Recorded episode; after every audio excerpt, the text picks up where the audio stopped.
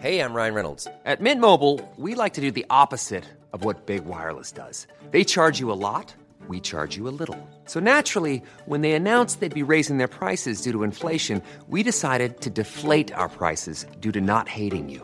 That's right. We're cutting the price of Mint Unlimited from $30 a month to just $15 a month. Give it a try at mintmobile.com slash switch. $45 upfront for three months plus taxes and fees. Promo rate for new customers for limited time. Unlimited more than 40 gigabytes per month. Slows. Full terms at mintmobile.com.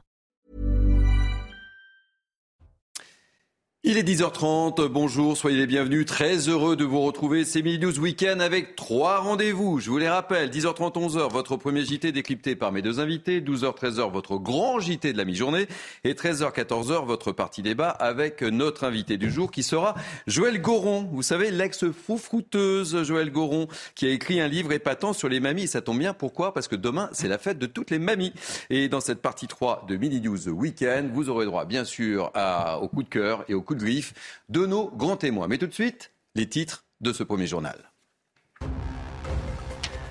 À la une, nous reviendrons sur l'affaire de la disparition de Leslie et de Kevin. Hier soir, un deuxième suspect a été mis en examen pour assassinat et selon nos informations, des fouilles ont été entamées pour retrouver les corps des deux disparus.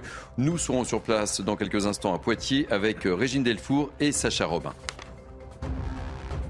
Marée blanche sur la côte normande. En trois jours, plus de 2 tonnes de drogue ont été retrouvées dans des sacs sur trois plages du Cotentin. Sur place, les habitants sont inquiets. Des gens cagoulés viennent récupérer le butin. Reportage dans ce journal.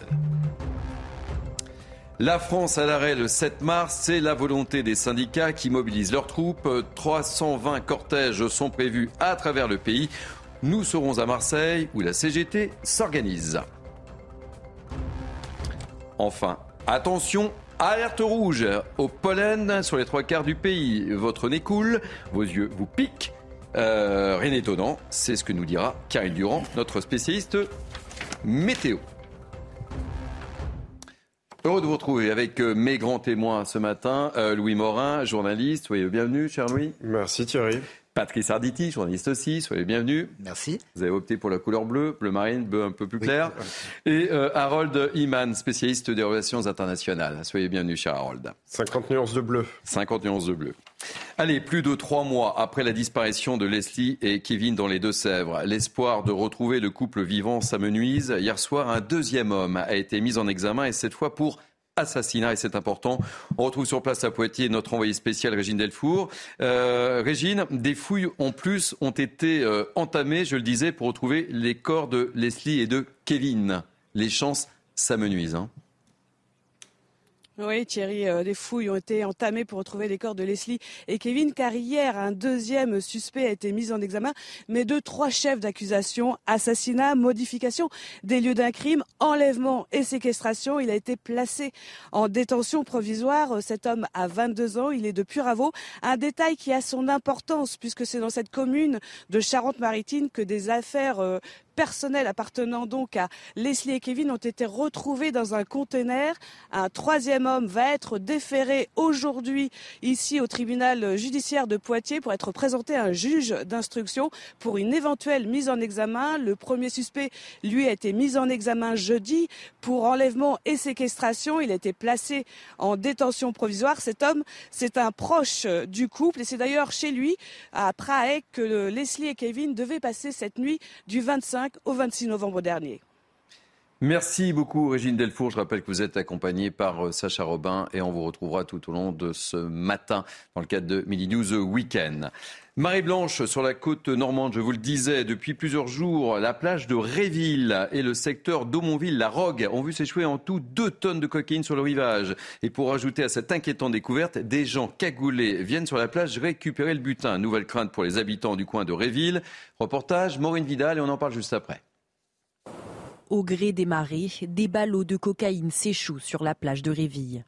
Près d'une tonne de poudre blanche a été découverte depuis dimanche. L'origine du produit ainsi que le mode opératoire des trafiquants doivent encore être identifiés. C'était des sacs, le descriptif, des sacs euh, en plastique costaud, bien entourés, avec euh, des gilets de sauvetage marqués Brésil pour, euh, pour les supporter, pour les faire flotter. Un butin convoité par certains, puisque la plage a été visitée par des personnes cherchant à repêcher quelques sacs de cocaïne. Une présence qui ne rassure pas les habitants. C'est sûr qu'avec la pub qu'ils ont fait, tous les gens vont rechercher, euh, ils vont à la pêche. Quoi. Il y a beaucoup de gens qui sont cagoulés et que les gens ont peur un petit peu de tous ces gens-là.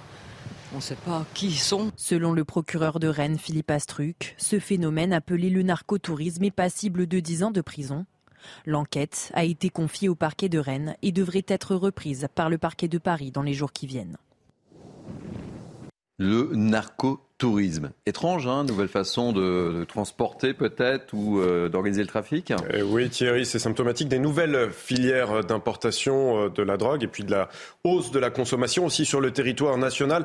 Alors le gouvernement en est bien conscient et d'ailleurs, euh, je peux vous dire qu'actuellement, Gabriel Attal, qui est le ministre des Comptes publics, mais aussi des douanes, est en train de travailler euh, sur ce sujet et devrait euh, très prochainement faire un, un certain nombre euh, d'annonces. Patrice, on peut comprendre l'inquiétude des habitants qui voient des gens cagoulés, là, errer sur, euh, sur la plage comme ça. Il ne faut pas exagérer, il doit y avoir quand même un certain nombre de policiers sur place pour empêcher justement que des gens... Ah, mais les plages normandes sont, sont grandes. Hein. Oui, oui, mais des gens à, à mine patibulaire, en- entre guillemets, euh, euh, se, se, se, se promènent sur les lieux. Il y avait un maire tout à l'heure, là, il avait la casquette de Jean Gabin, dans je ne sais plus quel film euh, euh, que- connu. Mais alors, le narcotourisme, moi, je l'ai pris dans l'autre sens. Ça veut dire que ce sont les gens qui essayent de, de, de, de, de subtiliser un petit ballot. euh, C'est un peu ça, hein. Voilà, c'est ça. Et Ou là, plus peut-être, on ne sait pas c'est- hein. c'est quand même 10 ans d'emprisonnement.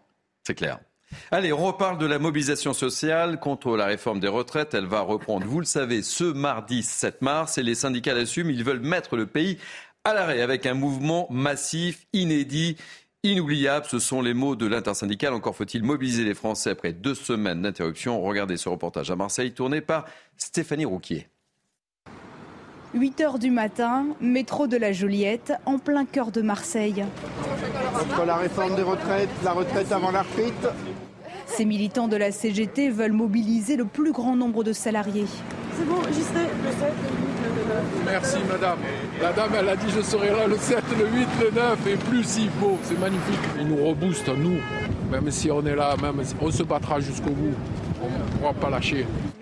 Dans tout le département, les unions locales de la CGT s'activent. Ici, à Vitrolles, c'est un collage d'affiches pour rappeler les mobilisations à venir. Grande affiche, Nico.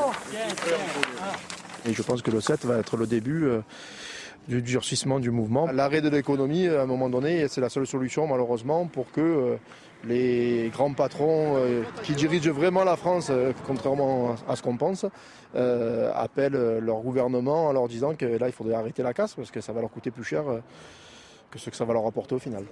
Trois mobilisations vont marquer le début de cette semaine. Premier rendez-vous lundi soir, avec un appel à une grève reconductible dans de nombreux secteurs. Alors, euh, Patrice, Louis, je me tourne vers vous. Vous la sentez comment cette journée de mobilisation du 7 mars? Elle va être forte? Bah, d- D'abord, euh, je ne suis pas Madame Irma. Non Hein? C'est pour ça que je vous pose la question. Irma Arditi, ouais, peut-être. Mais, mais, mais bon, c'est- une journée test. Test pour les syndicats, test pour le gouvernement. Alors, c'est pas tellement important le fait que le, le, le fameux 7, euh, il y ait énormément de monde. Oui, ce sera important quand même. Mais ce qui est important euh, pour le gouvernement, c'est qu'est-ce qui va se passer derrière. Ju- justement, si jamais, si jamais ça se poursuit pendant plusieurs jours, là, c'est une espèce de petite victoire des syndicats. Mais une victoire relative, parce que il y aura peut-être un million, un million et demi de personnes euh, qui vont qui, qui vont défiler, qui vont manifester. Maintenant, le blocage qu'appelle euh, euh, Monsieur Mélenchon d'un côté, assez maladroitement d'ailleurs, et surtout le, le- le patron de la CGT qui demande à ce que l'économie française Soit mise à genoux, Mmh, genoux. c'est- une catastrophe. Et, et c'est une catastrophe pourquoi? Psychologiquement, parce que parce que vis-à-vis des jeunes générations, ça veut dire quoi? C'est un déni de démocratie. C'est même pas un déni de démocratie, c'est un refus de démocratie. Oui, Oui, un petit en- commentaire. en- euh, forte mobilisation ou pas, selon vous euh, être un vrai test, là encore. hein. Eh ben, en réalité, les syndicats veulent durcir le mouvement parce que les précédentes journées d'action n'ont pas été à la hauteur, à la hauteur dans les, dans les médias et à la hauteur dans la mobilisation. Ils n'ont pas eu évidemment euh, gain de cause auparavant. Et donc l'objectif, c'est évidemment aujourd'hui, le 7 mars, de mobiliser un maximum euh, de Français pour les syndicats. Donc ça va quand même se compter. Il y a évidemment cet appel eh bien, au blocage du pays, à mettre la France à l'arrêt, comme le dit Jean-Luc Mélenchon. pas sûr, cependant, qu'elle soit complètement à l'arrêt. Et puis, il y a quand même la question de l'opinion. Hein, parce que derrière tout ça, la question c'est comment est-ce que l'opinion publique va réagir par rapport à cette journée de manifestation et à cette journée de blocage potentiel. Est-ce que l'opinion publique va basculer en faveur du mouvement ou en sa défaveur? C'est aussi de ça dont dépendra en réalité eh bien, euh, l'avenir du mouvement. Je voudrais évoquer euh, maintenant ce rapport choc présenté euh, cette semaine à l'Académie de médecine, un rapport qui recommande la fin des accouchements dans les petites maternités et qui maille nos territoires au profit d'un renforcement des plus grosses structures.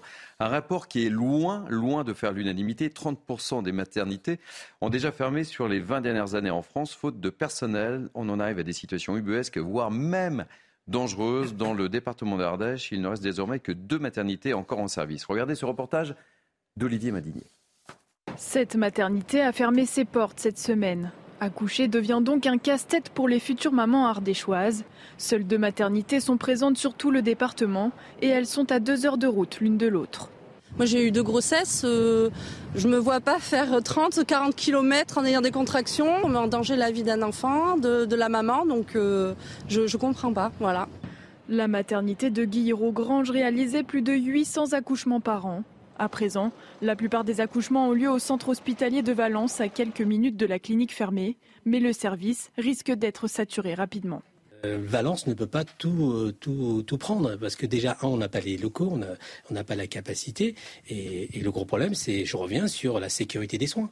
La cause de cette fermeture, un manque de personnel, mais aussi un manque de moyens au niveau national. C'est un vrai crève-cœur personnellement. Euh, le véritable écueil, on se rend compte au niveau national sur tous les corps de métier, et euh, les métiers de la santé, c'est un manque de recrutement et un manque de reconnaissance des, métiers euh, liés à la santé, et notamment un manque cruel de sages-femmes. Et, je pense qu'il faut qu'aujourd'hui l'État priorise euh, son action sur la santé. La fermeture de cette maternité n'était pas une surprise. Le groupe Ramsay Santé, qui en avait la gérance, avait annoncé sa fermeture en novembre dernier. Patrice, quel constat encore de la situation de notre santé en France? Les déserts médicaux, on en parle depuis un certain temps, on vient de le dire, là, manque de moyens, manque de personnel, euh, manque de sages-femmes, manque de, manque de formation. On le sait. Euh, ce, qui est important quand même, c'est de savoir qu'il il est inconcevable de pouvoir penser qu'une maman qui va probablement accoucher dans les, dans les jours qui viennent euh, soit obligée de, de, faire plusieurs centaines de kilomètres, ou même 50 kilomètres pour, pour aller accoucher dans de, dans de bonnes conditions. Il y a paraît-il, 100 établissements où il serait dangereux pardon, d'accoucher, il faut savoir pourquoi c'est dangereux. Si c'est une question de moyens, mettez les moyens.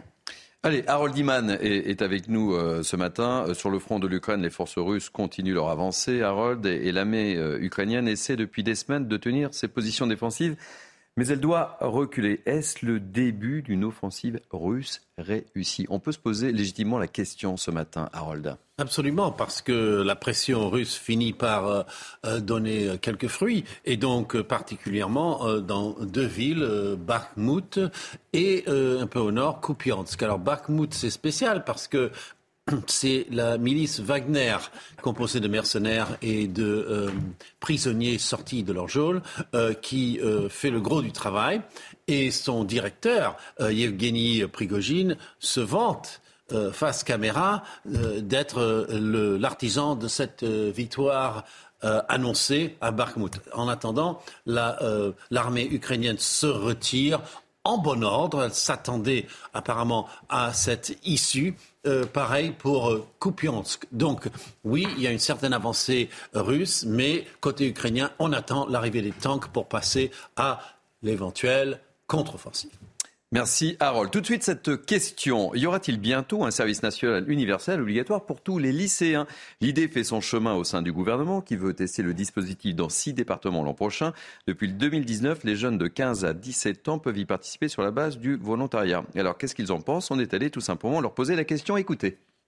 Moi, j'ai souvent euh, le retour de mon père qui a fait euh, son service militaire et qui dit c'est dommage qu'aujourd'hui il n'existe plus euh, pour certaines raisons, notamment voilà le côté la discipline que ça apporte, etc., etc.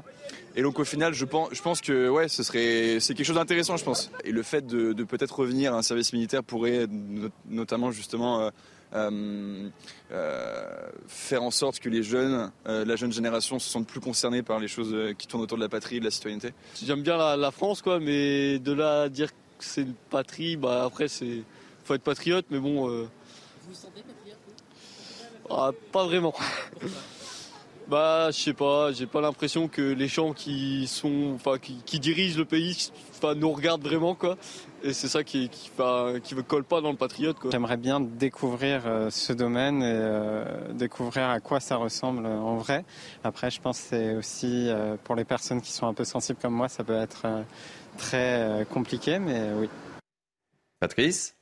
Alors, bonne? Mauvaise idée? Je suis partagé.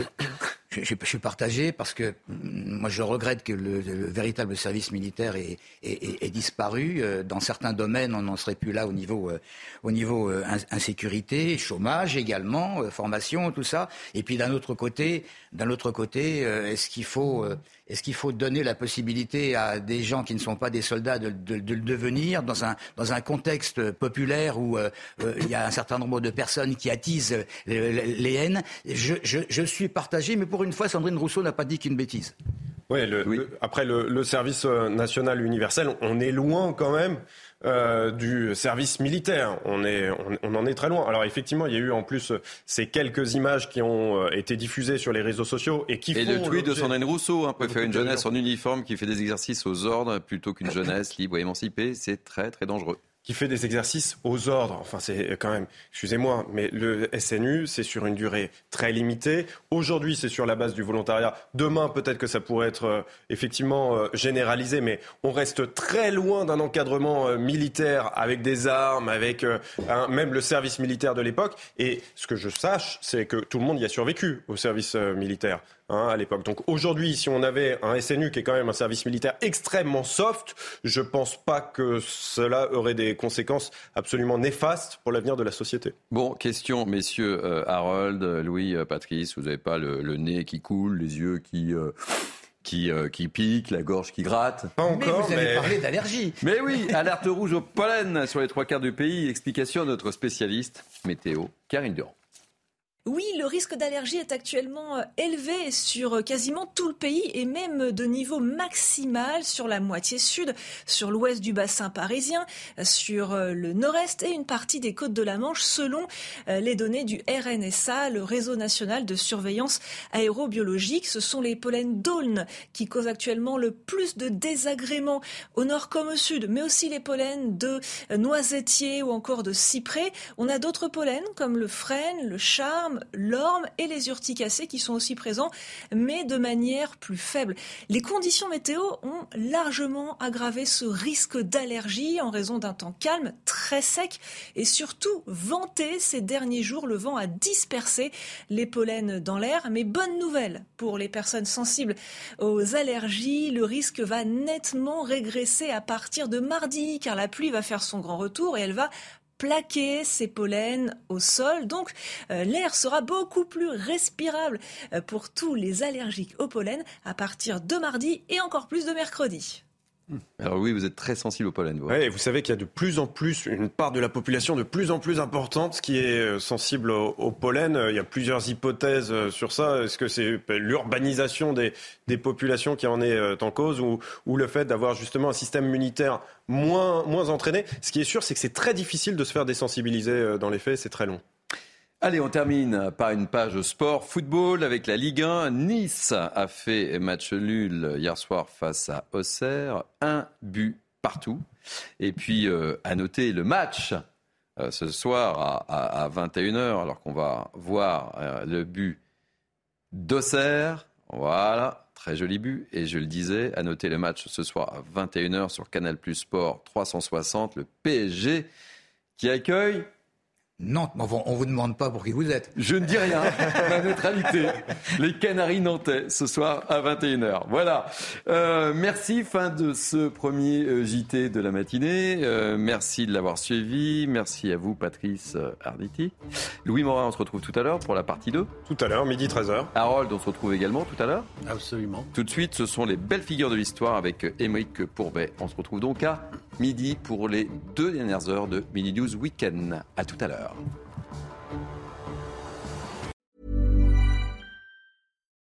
Botox Cosmetic, out of botulinum toxin A, FDA approved for over 20 years. So, talk to your specialist to see if Botox Cosmetic is right for you.